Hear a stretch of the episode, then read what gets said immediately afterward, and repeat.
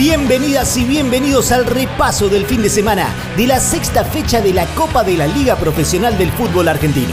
Bienvenidas y bienvenidos a esta coproducción de Radio Aijuna y UNQ Radio, disponible para todas las radios comunitarias y universitarias del país. Bienvenidas y bienvenidos a esta nueva edición del Fútbol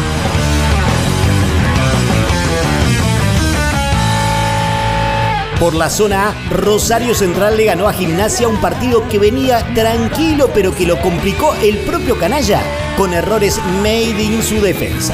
Así todo, el campeón lo aguantó y se quedó con los tres puntos en su vuelta al gigante de Arroyito.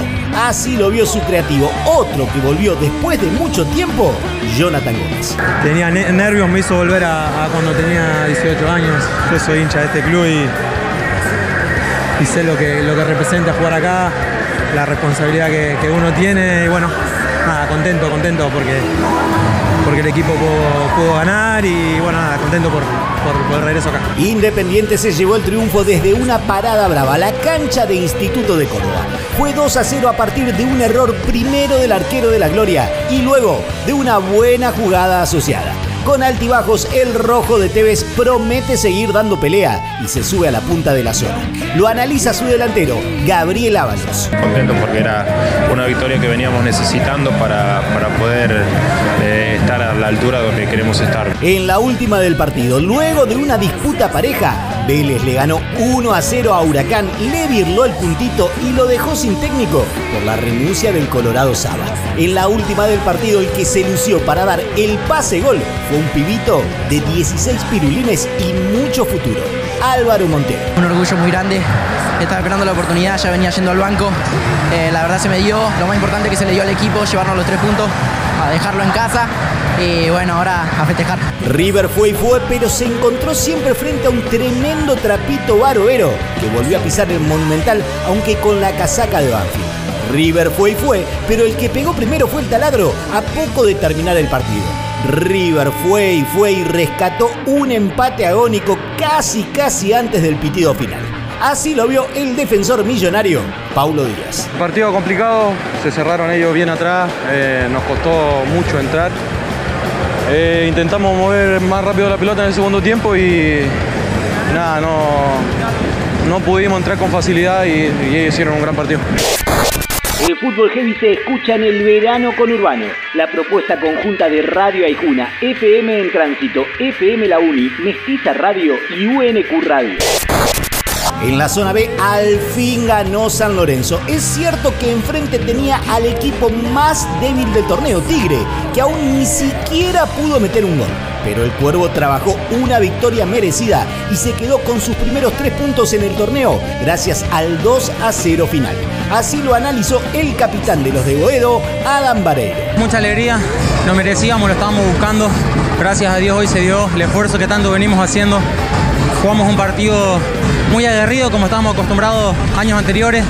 Así que, que, nada, me voy muy contento por el sacrificio que hizo el equipo y por los primeros tres puntos en casa. Godoy Cruz es realmente cosa seria. En Avellaneda le ganó 2 a 0 a un Racing que venía entonadísimo después de dos goleadas consecutivas. Y el Tomba viene invicto, puntero y sin goles en contra luego de seis partidos. Ah, para colmo, con jugadores encendidos, como Tomás Badaloni, que metió los dos en el fin de semana. La verdad que muy contento, más que nada por, por el equipo, porque dejó todo. Sabíamos que veníamos una cancha muy complicada, porque ellos venían de ganar dos partidos seguidos haciendo ocho goles en los dos partidos. Eh, sabíamos que el primer tiempo iba a ser difícil porque iban a salir con toda la confianza como venían.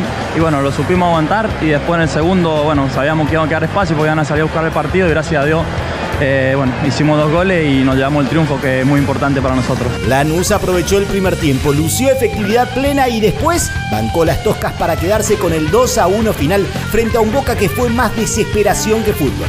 El Grana se prende en la zona alta del grupo B de la Copa de la Liga y mucho tuvo que ver el aguante de su arquero, Lucas Acosta. Sabíamos que había que dar intensidad, sabemos que un equipo grande, se nos vienen cosas lindas ahora que es el clásico, así que no tenemos margen de solamente empatar o ganar, y más nuestra casa, y llevamos tres puntos que creo que lo buscamos, nos merecíamos ganar, obviamente que después terminamos cansado y contra el arco nuestro por el tema de desgaste físico, pero es parte del juego. Hoy juegan Riestra Atlético Tucumán, Barracas Talleres, Estudiantes Newells, Belgrano Sarmiento y Unión Platense. Mañana cierran la fecha Argentinos Independiente Rivadavia y Defensa y Justicia Central Córdoba.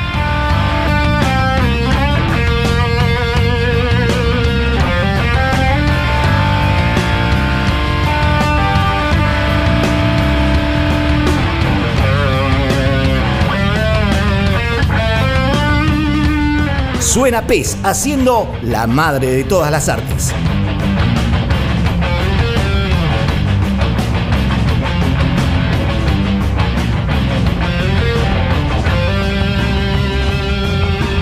Nos reencontramos en cualquier momento con el análisis y los testimonios de la Copa de la Liga de los Campeones del Mundo. Soy Diego Restucci y esto es el Fútbol Heavy.